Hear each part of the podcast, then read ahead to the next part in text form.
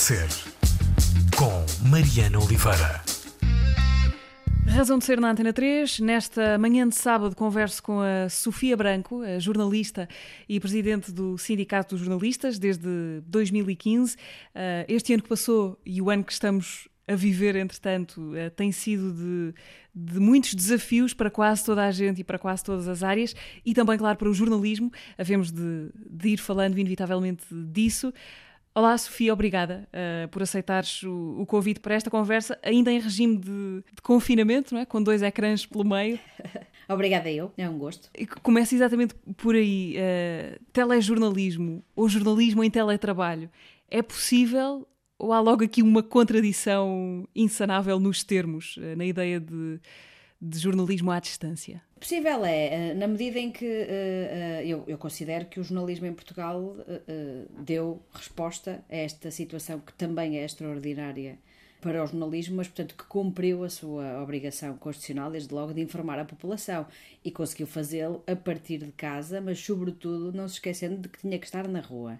Uh, ou seja, nós não estamos de facto nas relações, na, na, a grande maioria de nós não está, porque muitos, muitos estão, não é? As rádios e as televisões, em certa medida, nunca puderam deixar totalmente de estar fisicamente no espaço de redação, digamos assim, mas, por exemplo, eu que trabalho na agência de notícias, não é? Na Lusa, nós estamos de facto a 100% há um ano. Uh, em regime de teletrabalho. Isso não quer dizer que não estejamos na rua, não é? E que não, não estejamos a tentar ver o que é que se passa nos locais e a, e a conversar com as pessoas. É verdade, mais desta forma, uh, mais via telefónica, mais via estas plataformas que, bom, felizmente existem, apesar de tudo, não é? Porque se fosse há não sei quanto tempo atrás, isto teria sido de facto muito muito, muito mais complexo, não é? Eu acho que isto também demonstra que o digital tem vantagens, obviamente, não é? Agora, não substituem, eu acho é que não substitui o contacto entre as pessoas. É difícil eh, fazer jornalismo eh, para certas coisas. Eu dou o meu exemplo até. Eu estou a cobrir a presidência portuguesa da União Europeia, sou uma das pessoas da Lusa que o está a fazer. Uh, e de facto, para quem cobriu a presidência portuguesa da União Europeia em 2007, que foi a última, isto não tem nada a ver.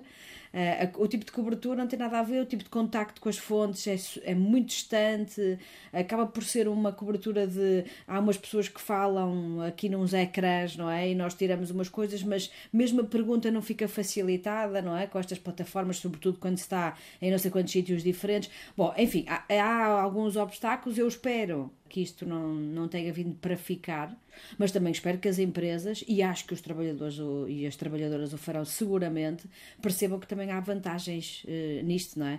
E eliminar algumas deslocações, não é? Que percebemos que são Exatamente, e que, e que geravam pesadas. muito stress às pessoas, não é? Sim. E que perdiam muitas horas com isso e de facto deram algum. Há aqui um lado uh, positivo, não é? Agora, o que temos que acautelar é que os direitos não mudam, e sobretudo que uma coisa não substitua a outra, porque o contacto, mesmo o contacto social, o trabalho é uma coisa social, é uma coisa coletiva. Uh, não é uma não é eu recuso completamente essa ideia de ver o trabalho como, como individual. Portanto, a mim custa-me horror estar há um ano nesta situação, isso confesso. Falta-me gente, falta-me gente à volta se o jornalismo já tinha aquela coisa, como outras profissões, mas de não ter horários, agora então menos horários tem. Sim, é? esse é o grande problema também da. Sim, há aqui uma intrusão na vida privada e familiar do trabalho na vida privada e familiar eh, que eu, a mim, a mim particularmente, eh, é a que mais me afeta. Eh, eu não gosto mesmo nada dessa situação de partilha quase obrigatória para quem tem, como eu, uma criança de 5 anos em casa, não é? em que é impossível estar a controlar todo o tempo e dizer não podes aparecer no ecrã, não é? Eu bem, bem vou explicando, mas ele eh, vai aparecendo, não é? E eu confesso que não é, não, não é não gosto dessa confusão de estar a fazer uma coisa que é trabalho e de repente a minha vida é estar aqui, estar exposta, não é? Digamos assim, de certa forma. E de facto eh, há uma há menor noção de. É tipo aquela ideia do ai, não, está, está em casa, não temos nada para fazer, afinal estamos confinados e portanto com certeza trabalhamos 24 horas. Não não trabalhamos 24 horas, não podemos trabalhar 24 horas, isso é a loucura, não é? É difícil sair do escritório, não é? é. Um, falavas Quando o escritório essa coisa está em casa, do, não é? Uh, isso, do individual e do coletivo. És dirigente de um sindicato, uh, uma organização que depende muito desse, de um sentimento de união, não é? De coletivo, coisa que estes tempos uh, de distância de certa forma, estraçalharam ou têm vindo a enfraquecer, pelo menos uh, está cada um no seu sítio, isso necessariamente vai, vai tornando os, os laços mais laços, é? um, mais, mais folgados. Tens sentido os impactos dessa atomização uh, do trabalho no sindicato ou ainda é cedo para falar disso? Não, não, já, já se sente e já se sentia. Há aqui uma ideia que eu acho que é muito importante passar que é a pandemia não trouxe nada de novo as tendências estavam todas cá já, não é? Agravou-as, sim. A atomização, essa individualização uh, e, o, e, a precariedade era uma realidade no jornalismo já há muito tempo, não é? Agravaram-se muito, sim. Uh, ou seja, aquele, aquele 1%, de, uh, desculpem, um, um, terço de jornalistas que em 2017, segundo um inquérito, uh, já não tinha vínculo, digamos assim, a nenhuma empresa, portanto era aquilo que nós chamamos freelancer, mas esse um terço de jornalistas que já em 2017 se dizia freelancer, eh, está, eu conheço, em muitos dos casos, parado há um ano, parado desde março, porque as empresas de comunicação social perante esta situação, bom, algumas recorreram mesmo aos layoffs e aos apoios especiais, não é? Mas as outras eh, perceberam que o melhor era gerirem com os seus, os seus efetivos, não é? E se calhar pouparem, porque não sabiam o que, é que, o que é que aí vinha, nomeadamente, não é? Pouparem nas colaborações, nas chamadas colaborações externas, não é? Portanto, eu conheço muitos, sobretudo na área do fotojornalismo, que nunca mais trabalharam. Uh, e isto é absolutamente dramático, porque eu não sei como é que se voltará a uma profissão daqui a, daqui a ano e meio provavelmente procuraram outras coisas para fazer e provavelmente mudarão de profissão, o que é também uma perda de, de, de capacidades e de competências, não é? Que esses profissionais já tinham, irreparável, não é? Nesse, nesse sentido. Portanto, eh, há isto tudo, sim, a acontecer, a, a ter sido acelerado, eram tendências que já existiam, é verdade. Né? E esta coisa da distância não, não ajuda muito. Nós vemos isso, isso é muito claro nas, naquilo que nós chamamos as, os organismos representativos dos trabalhadores, como são os conselhos de redação, as comissões de trabalhadores, têm reunido menos, não é? Têm debatido menos as questões, porque depois também está, está cada um na sua gestão uh, diária, uh, que não é fácil, sobretudo se, se tiver eh, família em casa, se tiver crianças, então, meu Deus, quer dizer, não, não dá para tudo isto, não é? Uh, isto é toda uma gestão, de repente, no mesmo, no mesmo sítio, uh, uh, e portanto aí também acaba esse envolvimento, ou ativismo, não é? Chamemos-lhe assim, acaba por, por cair, porque estamos todos muito mais focados na nossa, no nosso núcleo. Isto é, foi uma coisa muito nuclear, não é? A família passou a ser nuclear. Uh, nós estamos muito afastados da família no sentido mais uh, late, não é? E tudo, tudo acabou por ser em, em, unidades muito pequenas, que eu acho que é interessante que sejam valorizadas também. Eu acho que também temos que olhar para o lado positivo disto, não é? Uh, embora eu já não veja assim, já não consiga ver muito bem uh, passado este tempo todo. Mas, uh, bom, uh, epá, mas, mas, sobretudo eu acho que esta situação serve para valorizarmos o resto também, não é? Quer dizer, eu, tudo bem, passar mais tempo com a família, mas epá, eu tenho muitas saudades dos meus amigos, quer dizer uh, e de abraçar pessoas e de fazer coisas que gostava de fazer com pessoas antes disso, não é? Não, não, ao, contrário de tipo, ah, não, afinal não fazia grande sentido, não, eu tenho um monte de saudades de todas essas coisas, não é? E portanto também vai, vai servir um bocado para isso. Eu, aqui, o que é que, porquê é que eu digo isto? Porque espero que o coletivo saia valorizado. É um bocado ser otimista, mas pode ser que esta individualização, este isolamento, até se quisermos, em alguns casos, solidão, não é? Eh, que venha a valorizar uh, formas de organização coletivas ou a fortalecer uh, no pós-pandemia, não é?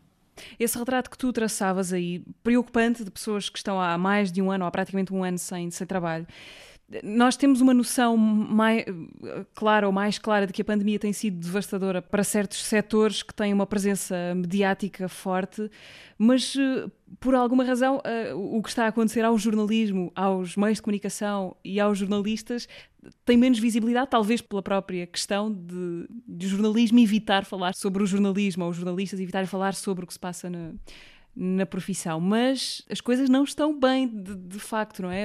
As, as coisas já não estavam bem e, e, já não estavam bem e pioraram, não é? Ou seja, não, não melhoraram de facto. Nós temos esse grande problema que é uh, ter uma falsa uh, modéstia, ou sei lá, não sei como é que lhe hei de chamar, uma vergonha de falarmos de, em causa própria, não é? Com aquela ideia que se nos cola à pele de que o jornalista não é notícia, que não é, para, não é para aqui chamada. O jornalista não é notícia, mas o jornalismo tem de ser notícia a situação no jornalismo tem de ser. E de facto não é a maior parte das vezes, não é? Portanto, nós não somos bons para nós naquilo que poderíamos ser.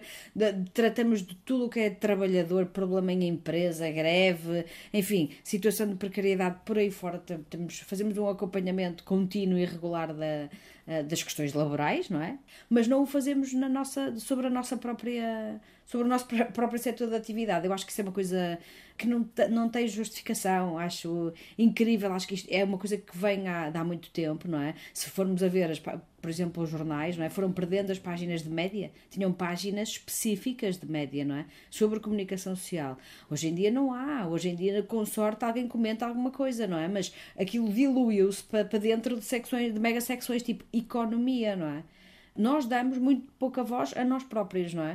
Uh, e, e, nós temos de facto muitos problemas. Aliás, muitas vezes os jornalistas não são vistos como trabalhadores e isso é um problema. Eh, sou assim como uma figura, não sei, meio mítica, meio heroica, umas pessoas que andam aí a fazer umas coisas e assim porque. Mas que podem viver a pão e água, dá-me ideia que as pessoas acham isso. Pelos vistos, podem viver a pão e água, ou então nas periferias porque não têm hum, dinheiro para pagar renda no centro das cidades, que é onde, é onde tem de estar, porque é onde está o poder, não é? e para não perderem não sei quanto tempo a chegar a fontes e a coisas desse, e desse tipo. Quer dizer, este, nunca olham para nós desta forma. Nós, aliás, agora tivemos uma reivindicação recente. Reivindica, pedimos uma análise ao governo eh, sobre a possibilidade de incluir os jornalistas entre os trabalhadores essenciais, que são aqueles que podem pôr os filhos nas escolas, enquanto as escolas estão fechadas, em escolas especiais, que estão abertas para profissionais de saúde, para pessoas que prestam outros serviços públicos, enfim. Porque os jornalistas estão e sempre estiveram na linha da frente. Têm que estar, é onde têm que estar. E muitos, como nós sabemos, são casais de jornalistas. Isso é um problema em termos de conciliação, certo? Porque alguém vai ter que ficar em casa com, no caso de haver crianças, numa profissão que não é propriamente rotineira, que não tem um horário tal e tal, em que se consiga gerir, não, olha, tu vês às duas e eu depois vou sair, vamos lá. Não é bem, não é bem, não é? E portanto, nessa medida, pedimos que, que analisassem, ainda não analisaram, ainda não nos deram resposta. Quando as escolas estiverem abertas, provavelmente dizem-nos alguma coisa, não é? Porquê? Porque eu acho que nunca nos incluem nesta, neste rótulo dos trabalhadores. Parece que estamos à margem de tudo quando temos precariedade, exploração, uh, horários muito para lá do, do, do, admissível, enfim, toda uma série de situações iguais às de muitos, infelizmente, iguais às de muitos outros trabalhadores. Nós estamos há, há, há, um ano, ou praticamente um ano, a viver numa, numa situação de exceção, não é? Uh, apesar de parecer, como já passou tanto tempo que isto já, já há nisto uma, uma naturalidade, não deixa de ser uma situação de exceção. Neste último ano, e particularmente no início de tudo, em março, abril do ano passado, tivemos esta situação também excepcional que foi estarmos todos, de forma muito, muito generalizada, colados nas notícias, quase 24 sobre 24, uh, eh, ávidos de consumir tudo que, o que pudesse dar-nos respostas para o muito que ainda não sabíamos. Um, foi um momento em, em que nos agarramos com muito fervor à informação e à necessidade de, de estarmos, de estarmos informados e bem informados. Eu queria muito saber a tua visão sobre isto, se, se, o jornalismo esteve à altura, ou se tem estado à altura desta, grande avidez pelo consumo de informação? Eu acho que em geral esteve, ou seja, eu também não gosto muito da, enfim, daquela resposta muito rápida que normalmente as pessoas dão dizer, ah, mas o jornalismo, ah, pois vocês fazem isto e aquilo e vejam o sensacionalismo e estão sempre a bater na mesma tecla e fazem meia hora de Covid. Não gosto muito dessa, dessa abordagem. Isto é um tempo de facto excepcional. Se não estivéssemos a falar sobre Covid, diziam que nós não estávamos a falar sobre Covid, não é? E, e que obviamente é o assunto, não é? Quer dizer, faz algum sentido que haja aqui um acompanhamento muito, muito permanente e aprofundado da, da pandemia. A pandemia é obviamente o assunto. Com certeza que houve abusos, com certeza certeza que se cá não temos que ir fazer reportagens para as filas das ambulâncias, é? ou seja, isto, isto, é depois é o dosear. Eu acho que a resposta foi melhor na primeira parte do que agora, porque agora é, depois isto é, isto é tudo muito bonito, não é? Mas quando acontece é uma coisa. E depois quando a coisa se prolonga no tempo, o jornalismo lida muito mal com isso, não é? Com coisas que nunca mais se resolvem. Eh, nós somos, eh, pronto, aquilo que mais, que mais dificilmente fazemos bem é o acompanhamento, até, não é? A maior parte das vezes é, é, na, é na hora, reagimos ao assunto, tratamos o assunto, eh, dá o que dá, mas não o seguimos, não, nós não gostamos propriamente, não é? O jornalismo não gosta de assuntos que se prolongam no tempo, tipo anos a fio, não é? Mas eu acho que naquela resposta imediata o jornalismo, o jornalismo portou-se muito bem, acho que esteve à altura, acho que há muito bom jornalismo em Portugal e acho que nós dizemos poucas vezes isto sobre nós próprios. Há, há exemplos maus, sim. Há muito bom jornalismo em Portugal e acho que as pessoas, acho que os portugueses devem uh, ficar contentes com isso e acho que demonstraram isso num daqueles muitos estudos que saíram, não é? Que revelavam que uh, as pessoas uh, informaram-se muito mais em órgãos de informação credíveis, rigorosos eh, e de verificação de factos, não é? Do que nas redes sociais. Portanto, eh, ou seja, o que nos diz também que os nossos cidadãos ainda são minimamente conscientes e percebem a diferença, o que é ótimo. Uh, agora, se isso depois se traduz na sobrevivência de um setor que tem grandes problemas de sustentabilidade e que agora está, por exemplo, no caso da imprensa, afetadíssimo porque os quiosques estão fechados, porque as pessoas não compram uh, jornais, não compravam antes e agora não, não passaram a comprar mais, veem mais na internet do que no papel, portanto, ou seja, agravaram... aumentaram as subscrições online. Exatamente, uh, aumentou imenso o tráfego, não é? Por exemplo, uh, no caso de, de, vários sites de informação, há, um, há aumentos exponenciais eh, de tráfego na, na internet, não é? Só que, como sabemos, a internet não paga nada, não, não, não paga o negócio, não é? Não paga o custo da informação. E isso é que isso é que torna aqui problemático, ou seja, até há uma resposta por parte dos cidadãos do tipo nós valorizamos esta informação que sabemos é tratada por profissionais capacitados para o fazerem, uh, mas isso não se traduz em dinheiro para financiar essa mesma, essa mesma atividade. Acreditas no. Uma vez que falavas do, da questão do, do dinheiro, quem paga o negócio, acreditas no jornalismo independente que não depende de maneira nenhuma de eh, de financiamento público nem de outras fontes que não a das pessoas que leem e veem e, e ouvem. Eh, nos últimos anos têm surgido alguns projetos que fazem disso um, uma premissa e um, e um, combate, fazer um projeto sustentável financeiramente, totalmente suportado pelas pessoas. Estou a pensar no caso do, do Fumaça. Uhum. Um, Achas que isso Mas... é possível ou é uma utopia com prazo? Eu acho que nós devemos uh, seguir utopias e que elas são muito válidas para desencadearem a ação, para fazermos coisas diferentes. Mas mesmo o Fumaça não é exclusivamente, como, como se sabe, não é? Financiado assim. Ou seja, uh, eu, eu acho é que esse modelo de negócio era, era, seria perfeito, não é? No mundo ideal era perfeito que fosse assim. Uh, duvido muito que isso possa acontecer, a não ser em projetos muito, muito micro. Mesmo assim, não vejo nenhum mal em que haja uh, projetos apresentados, por exemplo, a fundações independentes, a mecenas, desde logo, ou seja, um bocado o esquema que os Estados Unidos sempre tiveram. Uh, não, não, não vejo nada mal o mecenato, a filantropia, mesmo, mesmo com grandes empresas e, e grandes multinacionais. Uh, e, portanto, aliás, eu, eu uso isso para reivindicar que os, os, famosos GAFA, não é? O Google, a Amazon, o Facebook, paguem uma taxa por um conteúdo que roubam diariamente, porque é isso que fazem, não é? Porque não pagam por ele um tusto, basicamente, a quem produz, a quem o produz, ganhando, não é? Milhares de visualizações, milhares de partilhas, milhares de, de tudo, e com isso, eles sim ganhando imenso dinheiro. Eh, e, portanto, isso é que tem, essa parte tem que mudar, não é? De, de, destas grandes multinacionais e da responsabilidade social que têm em relação ao jornalismo, eh, sem o qual, tirando os conteúdos jornalísticos destas redes sociais, temos o quê? Temos o quê lá? Não é? Temos desinformação, não é? O, que é que temos mais para partilhar? Não... Deixa-me deixa interromper sim, sim. aqui, porque aqui há, há, uns, há, há, há dias, há muito poucos dias, tivemos notícia de um caso muito curioso que se liga diretamente com o que estavas a dizer. Não? Na é? Austrália, exatamente, eh, que foi aprovada uma lei que, que obriga companhias como a Google ou o Facebook eh, a pagar aos meios de comunicação por esses conteúdos uhum. jornalísticos uhum. que os alimentam e que são partilhados nessas plataformas e que, que geram lucros. para direitos de autor, claro. Em reação a isso, o Facebook retaliou, no fundo, bloqueando o acesso às notícias no Facebook pelos utilizadores uh, do país. Entretanto, já, já disse que vai rever essa, essa posição. No fundo, isto é um braço de ferro entre um Estado é. e uma multinacional uh, que mexe com o acesso de muitos milhares de pessoas à informação. Mas, mas, vale a pena, eu acho que vale a pena. Aliás, França já tinha ensaiado uma coisa destas, não é? Também completamente sozinha, porque a União Europeia não se entende, infelizmente, porque isto estamos a falar. Vamos lá ver. A Austrália, apesar de tudo, teve grande coragem em fazer esse braço de hum. ferro, hum. não é? Apesar de não ser um país eh, não desenvolvido, digamos assim, é um país desenvolvido e, e tem algum valor, digamos, no mercado internacional, mas é um país isolado. Agora, a União Europeia como bloco isso, isso valia a pena, não é? Isso é que é um combate de igual para igual, é um bloco inteiro, não é um país. E, e, eles não vão poder funcionar sem esse bloco inteiro, isso não, isso não vai acontecer. É, e mesmo França, é verdade, a primeira reação das plataformas foi dizer: ah, é? Então pronto, então excluímos os conteúdos franceses. E depois isso não foi bem assim. Isso depois foi sendo limado e já não é bem assim, não é? Agora, eu, eu acho que isso é uma questão de princípio básica e, e é interessante que a Google tenha tido uma posição completamente diferente da do Facebook, não é? Ah, e eu acho que os consumidores têm que ser consequentes depois com isso. Uh, ou seja, têm de facto que dizer: ok, esta não é a minha rede social, porque a minha rede social não se pode comportar desta forma, não é? tem que ser de facto responsável pelo que faz. E o que faz é a partilha elevada a meu Deus, a, a, um número astronómico de um conteúdo pelo qual não paga nada. E aquele conteúdo tem direitos de autor, tem direitos de autor coletivos e individuais, não é? A pandemia, como dizias há bocadinho, reforçou de certa maneira a nossa eh, necessidade de confiar nos médias tradicionais, eh, mas também criou um novo filão de, de desinformação e de negacionismos e conspiracionismos vários.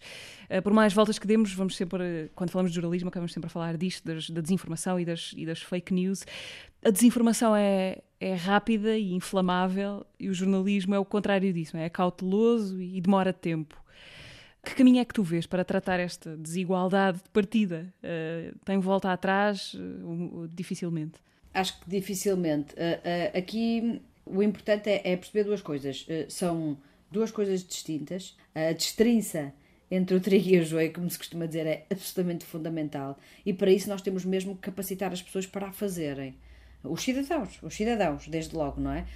terem a percepção do que é que é e não é um produto jornalístico e o que é outro tipo de conteúdo. E esse outro tipo de conteúdo pode eh, não ser um conteúdo falso, pode ser um conteúdo que tem algum tipo de, de, partilha de algo, não é, só não é jornalístico, mas pode ser, não é? Pode ser publicitário, não é necessariamente falso, pode ser comercial, eh, mas também, agora, também, em larga medida, pode ser falso. E, portanto, as pessoas têm que ter as ferramentas para conseguir verificar isso e perceber a diferença uh, da fonte, da fonte onde se, vai, onde se vai buscar a informação a minha resposta para isso, para além da, da formação e capacitação dos cidadãos no seu todo, e eu acho que isto é um dever do Estado, mas não é do Estado de educação só agora olhar para os mais novos. É do Estado pensar que, por exemplo, há imensa desinformação nas pessoas acima dos 60 anos estão nas redes sociais, porque depois aproximam-se dos amigos e da família e por ali, mas depois há uma série de coisas que não dominam ali, não é? Nem percebem muito bem de onde é que aquilo vem, como é que aquilo lhes aparece, uh, não percebem que estão a partilhar coisas que não são verdadeiras, que são falsas, enfim. Portanto, essas pessoas também precisam de, de formação. E por outro lado, responde-se com o reforço e o fortalecimento do próprio jornalismo, porque isso responde-se com mais e melhor jornalismo.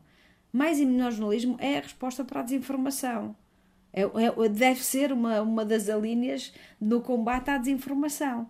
Quer dizer, quando a tendência é para, fragil, para de fragilização, de precarização, de atomização, de todas estas coisas que estamos aqui a falar do jornalismo, isso é exatamente o contrário do que devia estar a acontecer neste momento, porque o jornalismo, na verdade, é o braço armado do combate à desinformação. Não há, não há outro. Uh, Sofia, tu chegaste ao sindicato há 5, 6 anos, uh, ao sindicato dos do jornalistas. Sim. Tens tido mais conquistas, mais desilusões ao longo deste tempo? Ou uma distribuição uh, igualitária de ambas? É, é um bocadinho de tudo. Um, já, já é há algum tempo, não é? Dá para, enfim, dá para perceber certas coisas. Acho que conseguimos fazer coisas muito, muito boas e muito interessantes. Acho que conseguimos abrir o sindicato mais ao, aos jornalistas em, em geral, digamos assim abri-lo também mais à sociedade, ou seja, não o entrincheirar tanto nas questões laborais que continuam obviamente a ser o seu foco central, porque é um sindicato, eh, mas abri-lo para outro tipo de discussão, não é? Nomeadamente esta da democracia e do papel do jornalismo em democracia. Eh, por exemplo, o projeto que nós temos sobre literacia para os média e jornalismo, que temos, que envolve jornalistas na formação de professores e que é uma parceria com o Ministério da Educação, é claramente o melhor exemplo e foi das melhores coisas, acho eu, que nós fizemos nestes, nestes seis anos. Uh, e um bocado aqui, uh, obrigando, se, se quiser, os próprios jornalistas a serem transparentes. Porque há que ser transparente, que isto, isto é um processo que tem que se lhe diga verificado, feito assim há muito tempo, geracionalmente tem sido feito assim, eh, é testado no terreno e portanto faz sentido que seja feito assim, mas tem que se lhe diga, não é? Uma página de jornal, uma primeira página de jornal feita por mim não vai ser eh, provavelmente igual à tua. E nós temos que ser capazes de explicar porquê porque é que isto assim acontece? Bem, para já porque somos pessoas, não é? E portanto acho que devemos todos acabar com aquela ideia do. Aliás, que eu não sei como é que ainda existe, aquela ideia do jornalismo objetivo e não sei o quê, coisas objetivas, quando, eh, quando as pessoas são subjetivas, eh, isso é uma coisa que. Não, não acredito nesse jornalismo objetivo, nem neutro.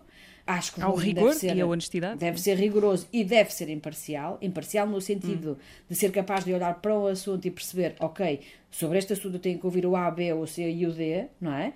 E, e isso levar-nos levar a uma grande discussão em relação à falta de diversidade uh, das fontes que o jornalismo utiliza, não é? Desde logo. Portanto, eu acho que devemos refletir sobre isso, sim, uh, mas isso não, não retira uma coisa chamada valores de notícia. Nós conseguimos explicar porque, porque é que aquela primeira página é aquela primeira página.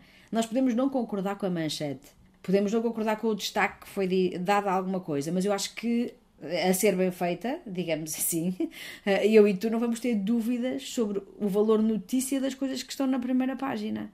E é isso que temos, esse processo, nós temos que ser capazes de o explicar num contexto em que hoje as pessoas acham que são jornalistas, não é? Que podem ser jornalistas. É uma coisa, as pessoas podem dar notícias, não é?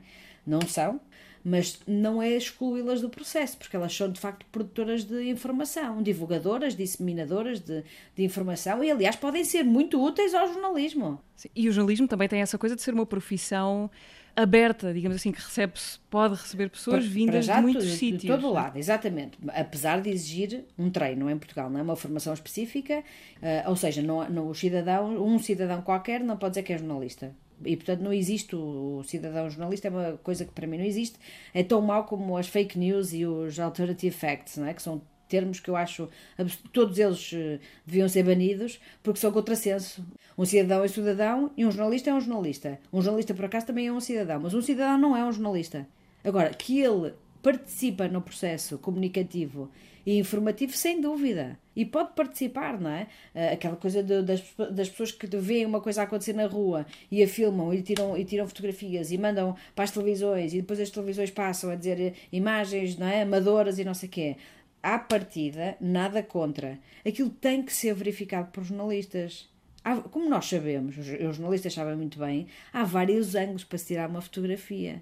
E não foi um jornalista que obedece a um código deontológico, que é essa a diferença, e mais, a pessoa sobre a qual nós falamos, ou o assunto sobre o qual nós falamos, seja, seja quem for, pode queixar-se. Ninguém se pode queixar ao, cidadão, ao cidadão. Sobre quê? Não é? O facto o jornalismo prevê direitos de resposta, prevê que uma fonte não ouvida possa vir dizer vocês não me ouviram e deviam me ter ouvido e, portanto, eu agora exijo que me ouçam uma série de, de, questões que não são, que na relação com os cidadãos não existem. Agora, não os podemos tirar do processo, não, porque isto democratizou-se, de uma forma a informação democratizou-se de facto, não é? Ah, e, portanto, em termos de conteúdo, aquilo pode ser válido até para o jornalismo. Tem é sempre que ter uma verificação do jornalismo. Uh, Sofia, vamos uh, continuar a ouvir falar de sindicatos já daqui a bocadinho, por causa da primeira música, de uma das músicas que tu trouxeste para esta conversa. Uh, mas antes, vou só fazer aqui um, um, um, esclarecimento de conjunto, digamos assim, porque vai haver linhas de continuidade entre as três canções que vamos ouvir ao longo deste programa. Desde logo o facto de serem todas cantadas em português. Não, não foi uma coincidência? Não não foi. Uh, é uma escolha política uh, e ativista uh, e de homenagem aos agentes produtores, ativistas culturais que basicamente estão parados e muito afetados por esta pandemia. E portanto eu achei que devia, ouço muita música, gosto muito de música nacional e achei que para, ainda por cima para o serviço público, ao qual também presta homenagem, de, de rádio pública, achei que devia trazer só músicos nacionais. A primeira que vamos escutar é uma espécie de canção de intervenção para o século XXI, muito recente, aliás, de um disco que aqui na 3 escutámos com atenção quando saiu há umas semanas. Se procurarem pela rubrica Disco Nexo, vão lá encontrar uh, os vários episódios dedicados à luta livre. A luta livre é o nome do projeto, uh, o autor é o Luís Varatojo, o disco é Técnicas de Combate. E a canção que ouvimos, ainda para mais, fala de sindicatos, de certa maneira rimando com aquilo que estávamos a falar. As classes dominantes têm horror ao, aos coletivos. Sofia, fazes tuas as palavras da luta livre? Uh, sim, uh, eu uh, gostei, gosto muito do, do disco. acho admirável que, que o Luís Varatojo tenha conseguido fazer nesta altura, porque acho que é de uma grande criatividade. Acho fantástico que nesta altura uh, venha de novo música verdadeiramente de intervenção, que é como eu a vejo. A música de intervenção é das coisas que eu mais gosto de ouvir. Eu preciso de música que me diga coisas, não, não tenho conhecimento musical para só gostar de uma música no sentido de ah, que bela sonoridade ou, ou toca tão bem, ou não consigo, e portanto preciso que me diga, que me traga mensagem, não é? Uh, acho fantástica que a música se chame política, que é sempre um daqueles termos uh, que parece que as pessoas têm um certo horror, não é? Às vezes até, ai que nojo, política. Aqui a política no sentido lato, acho que o Vara Torres fez política com este disco, no, no, com P grande, no, no sentido mais, mais abrangente, e é muito interessante ver uma letra que traz o classes dominantes, o classes dominantes, e sobretudo que traz o, o coletivo. Um, eu acho que há um bocado isso mas eu uh, gosto mais de espicaçar o coletivo para lhe dizer que se a classe dominante lhe tem horror, ele tem alguma culpa e alguma responsabilidade. Porque é um coletivo, um coletivo que se organiza muito pouco, que muitas vezes facilita o trabalho da classe dominante. É verdade que o, que o coletivo lhes facilita muito a vida e que precisa de se organizar de outra forma para exigir melhores classes dominantes. Não é? Ficamos com a política da luta livre, uh, projeto do Luís Varatores. Voltamos logo depois para continuar a ouvir a Sofia Branco a dizer-nos uh, da sua razão de ser. Aos 18 anos votamos. Pelo menos em teoria decidimos assuntos de peso, como por exemplo, se a saúde e a educação devem ser ou não direitos universais. Ao mesmo tempo entramos para a faculdade, aumenta o grau de responsabilidade. É preciso estudar, alcançar objetivos. Não nos querem distraídos com partidos, associações, sindicatos e partidos. As classes dominantes têm horror aos coletivos. Associações, sindicatos e partidos. As classes dominantes têm horror aos coletivos. Eu sempre fui um aluno exemplar, que estudava e nunca me queixava. Até que um dia vi um grupo insatisfeito com a comida da cantina e fiz greve à refeição. Passou o diretor e perguntou: O que é que estão a fazer aí sentados no chão? Nada, ninguém disse nada, e mais tarde fomos todos responder à direção. Associações, sindicatos e partidos. As classes dominantes têm horror aos coletivos. Associações, sindicatos e partidos. As classes dominantes têm horror aos coletivos.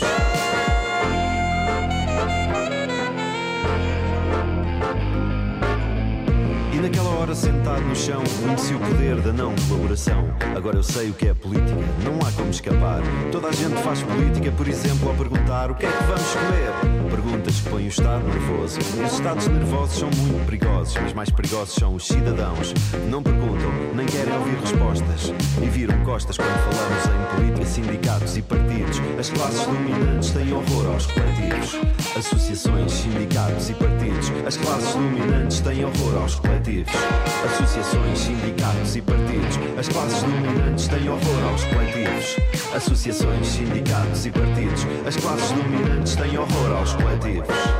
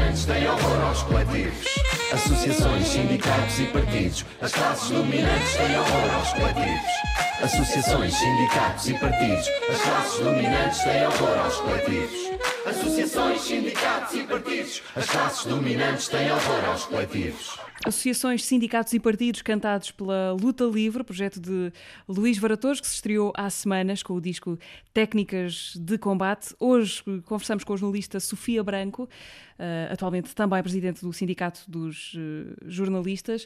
Uh, Sofia, no teu caso, o sindicalismo é uma vocação ou uma obrigação?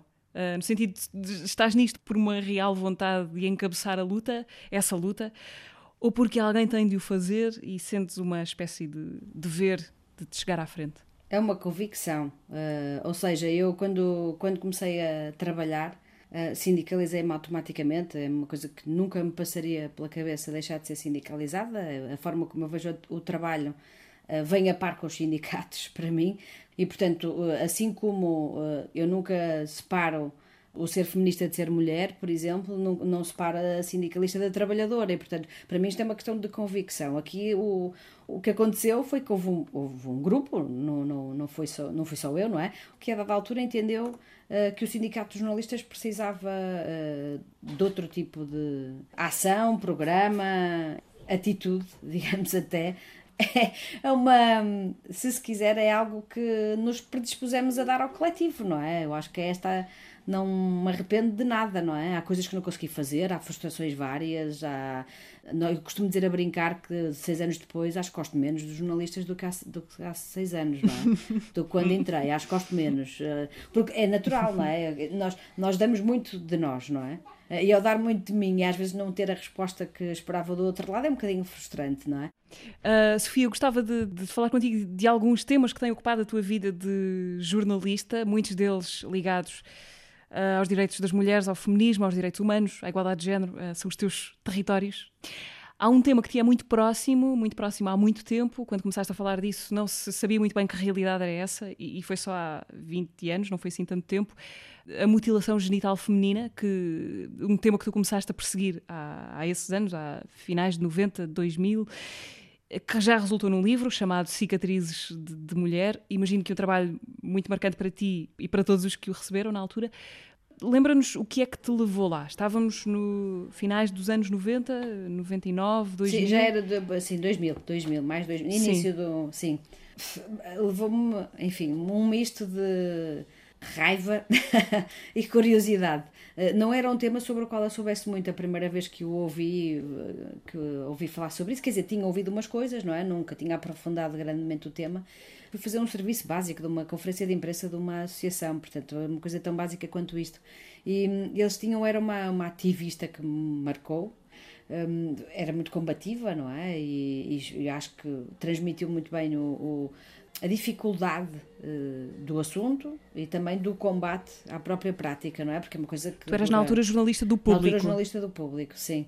E portanto foi assim um misto de. Como é que isto acontece, não é? Aquilo o clique que se deu, na verdade, olha, tem tudo a ver com os valores de notícia de que falávamos há pouco, porque os valores de notícia refletem a, a forma como as pessoas se sentem como as pessoas uh, olham para as coisas, não é? E portanto, na verdade, foi quando percebi que aquilo era uma prática relativamente enraizada na Guiné-Bissau, país que fala português, para mim de repente ficou-me assim tudo um bocado turvo, tipo, como é que é possível, não é? Como é que é possível num país onde Portugal teve séculos como potência colonial, desde logo, uh, ou seja, educou gerações e gerações de, de guineenses, não é?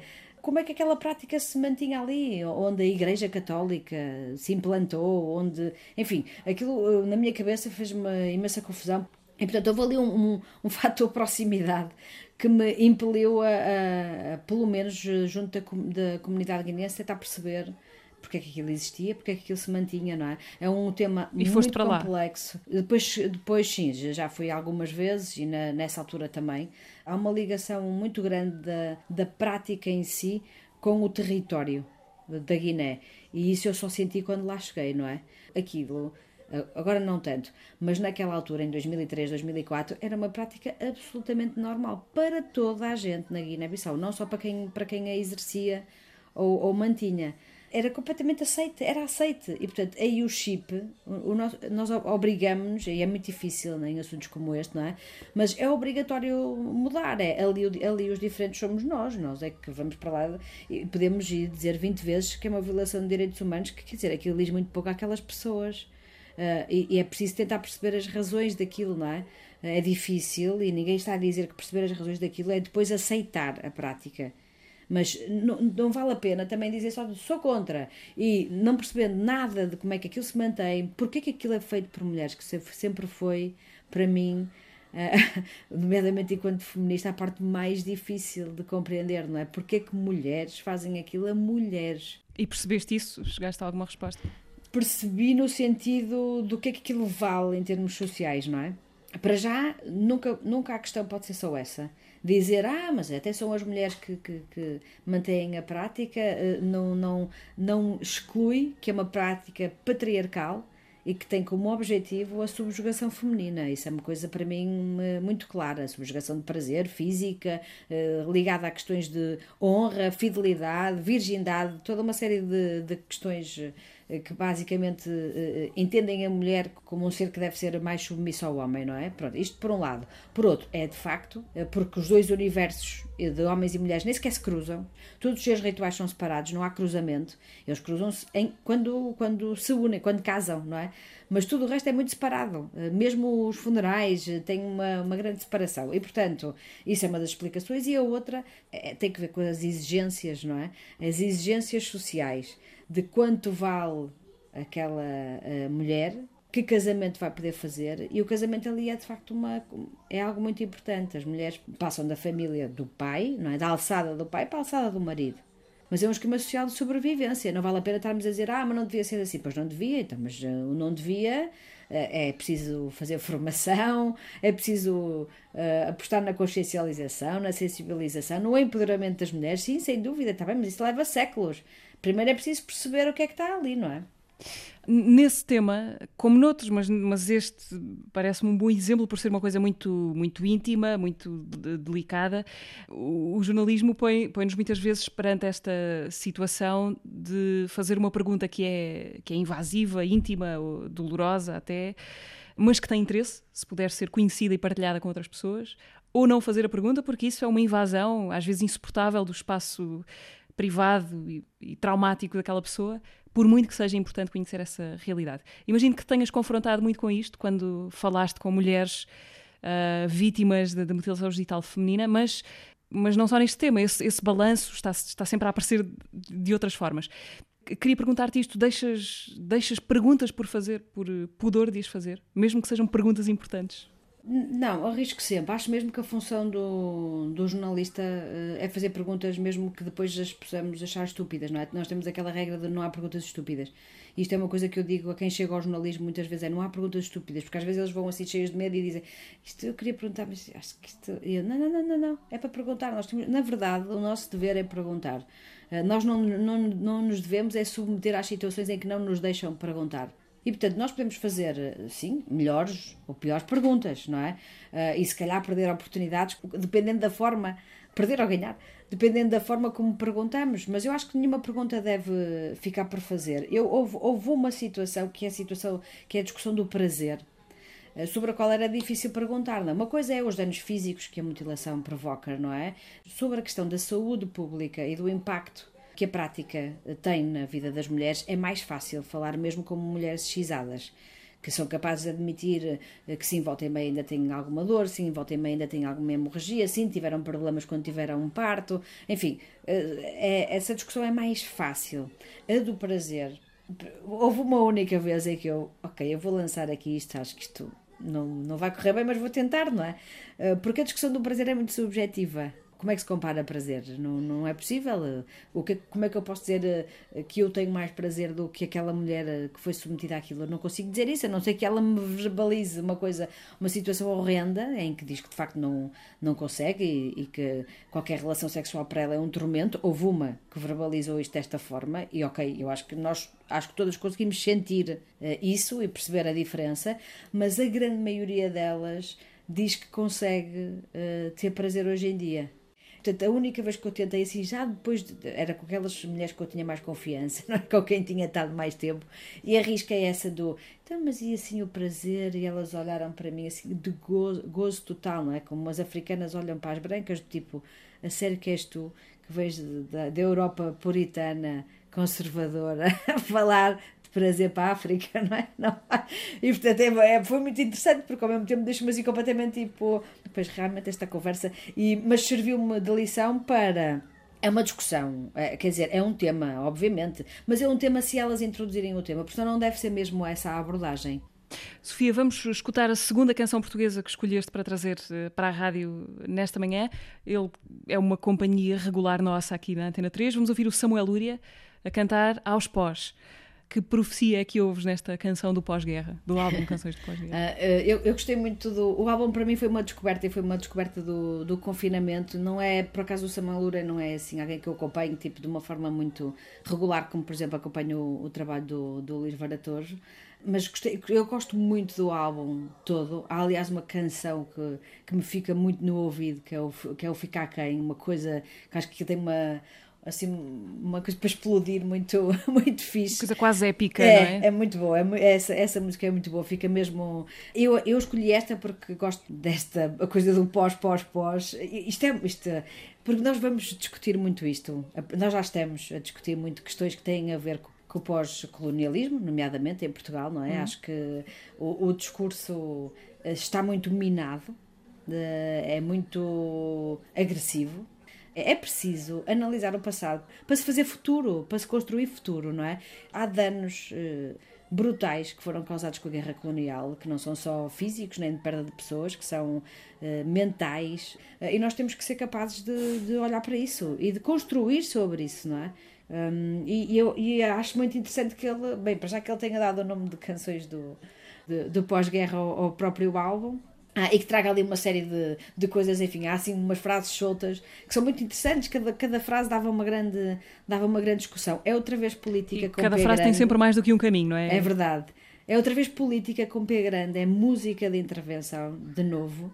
Uh, e eu acho muito interessante que, que a música nos traga isto e nos abane, não é? E nos faça pensar de, nestas coisas, do, de, enfim, das várias maneiras possíveis. Tenho muita pena que este discurso seja muitas vezes uh, tão agressivo. Vamos ouvir o Samuel Luri, antes deixa-me só, já não vamos, vamos ter tempo de falar sobre este trabalho em específico, mas fica a referência, tu fizeste também um trabalho sobre a tua visão sobre a guerra colonial a partir de um livro chamado As Mulheres da Guerra Colonial, com testemunhos do lado feminino da guerra colonial que tem sido contada uh, e mostrada de um ponto esmagadoramente masculino. Vamos ouvir o Samuel Lúria e já voltamos para a parte final uh, desta conversa com a Sofia Branco, jornalista e presidente do Sindicato dos Jornalistas. Temos estado a fingir muita dentição, mas não moi, oi, oi.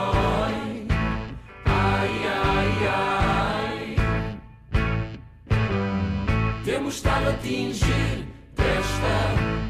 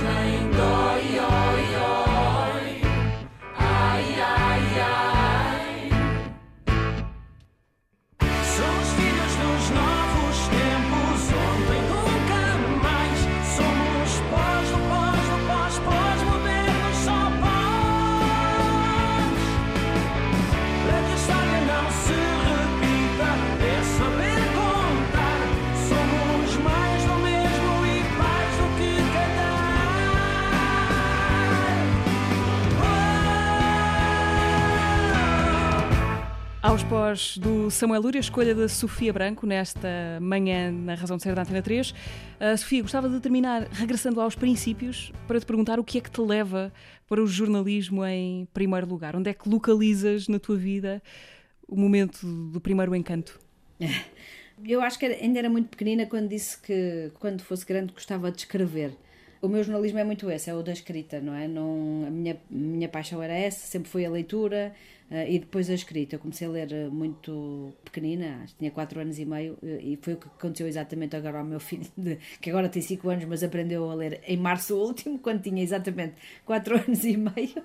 Um, Por insistência tua, como é que foi esse trabalho? Não, não quer dizer, a não ser a influência de lhe, contar histórias todas as noites, a, a, a, curiosidade era dele, de saber o que é que estava ali escrito hum. e de agora aquela coisa repentina de de repente juntar e fazer uma frase foi uma coisa isso foi uma das coisas boas do confinamento, foi que tanto eu como o pai estávamos em casa para ver aquilo.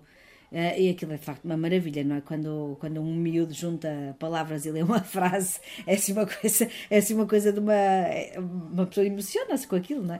Uh, e eu lembro-me que me emocionei com isso quando era miúda. Tenho essa, esse apego aos livros. Eu, eu, a minha mãe apagava uma luz uh, do quarto e eu lia, ligava e, e punha-me debaixo dos lençóis a ler. Era verdadeiramente devoradora de livros enquanto criança. Infelizmente, muito, muito mais do que, do que agora.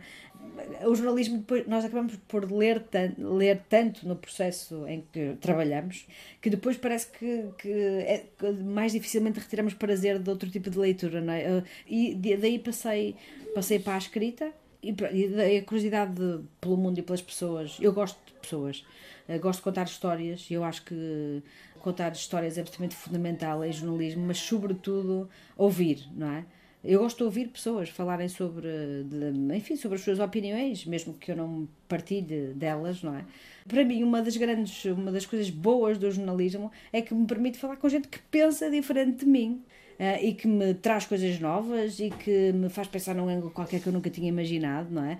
e dá-nos de facto a oportunidade de conhecer gente muito diversa, bom, e já nos deu mais a oportunidade de conhecer também sítios mais diversos, mais diversos, porque uhum. já fizemos mais viagens, já fomos mais ao terreno, uh, mas apesar de tudo acho que é uma, é uma profissão, não, não, não faria outra coisa, não me ocorreria ser outra coisa, gostava muito de ter, de continuar a ter as chamadas funções públicas, Uh, ou seja, gosto de estar envolvida na, na sociedade no sentido mais lato, e mesmo para lá do jornalismo. O associativismo é uma coisa que me agrada, a política é uma coisa que me agrada, uh, esse, nesse sentido lato de intervenção. Eu, estou muito convicta que qualquer uma destas coisas, o jornalismo incluído, procura a transformação social tenta melhorar a sociedade em que estamos, questionando-a, questionando-a, escrutinando-a tudo isso são coisas uh, que eu me sinto muito bem a fazer, agora num contexto muito difícil, já, já falamos sobre isso, não é? Mas não deixa de ser muito gratificante ao mesmo tempo poder fazer isto, não é? Uhum. O, o, que é que, o que é que o teu filho de 5 anos, é 5 anos? Espera que ele agora vai ter que dizer olá. Há sempre um momento em que diz lá. olá!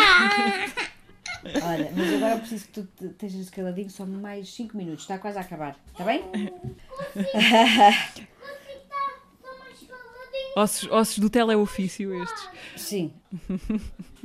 Queria perguntar-te o que é que o que é que o teu filho de 5 anos já sabe ou já percebe sobre a profissão dos pais?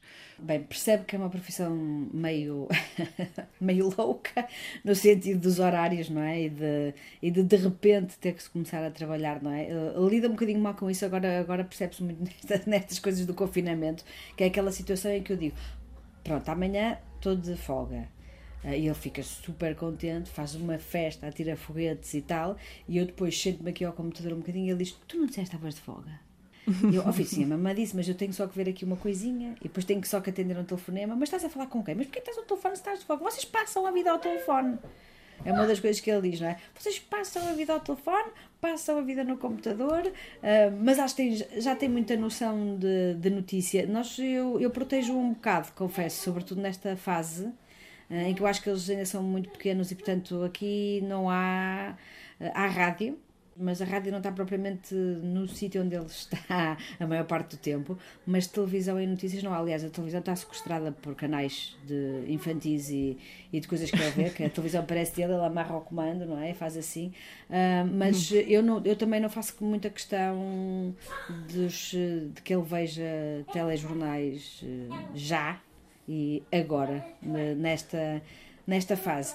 Mas, portanto, ele acha hum, que é assim uma profissão agitada, acho que claramente acha uhum. que, que, é agitada, que perde um em que se passa muito tempo ao telefone. Passa-se muito tempo ao telefone e perde um bocadinho os pais, assim, volta e meia há um que desaparece para fazer não sei o quê. Sofia, muito obrigada por esta conversa. Vamos escutar para terminar a última canção que tu escolheste. Quando me disseste qual era, vinha com uma, uma, uma nota de rodapé em jeito de desabafo, que, que, era mais ou menos a dizer que estás aí a segurar uma vontade grande de dançar ao som desta festa, assim que a pandemia der uma trégua. Sim, então vamos sim. ouvir a Lena d'Água. Eu, eu, gosto muito desta música, era capaz de ouvir ininterruptamente todo dia, porque para já é uma música de mulher. desde logo, uh, e de festa, de mulher em festa. Uh, e, epá, e sinceramente, quando isto acabar, basicamente nós temos que ir para aí partir tudo, não é? é a minha vontade é essa, não é? Por amor de Deus, dê-me um sítio, gente boa para música e, e que isso não tenha, não tenha fim. Eu sou muito gregária, tenho muitas saudades, de, quer dos meus amigos em versão mais uh, próxima, uh, em jantares e conversas, quer no sentido mais alargado, de tipo uma multidão de gente e só, uh, enfim, e toda a gente a dançar cada um para o seu lado e música aos berros, eu tenho montes de saudades disso. É, e portanto eu acho mesmo que isto vão ser um, uns loucos anos quaisquer quando isto, uhum. quando isto acabar. E esta festa é assim muito para de, vamos arrebentar com isso, não é?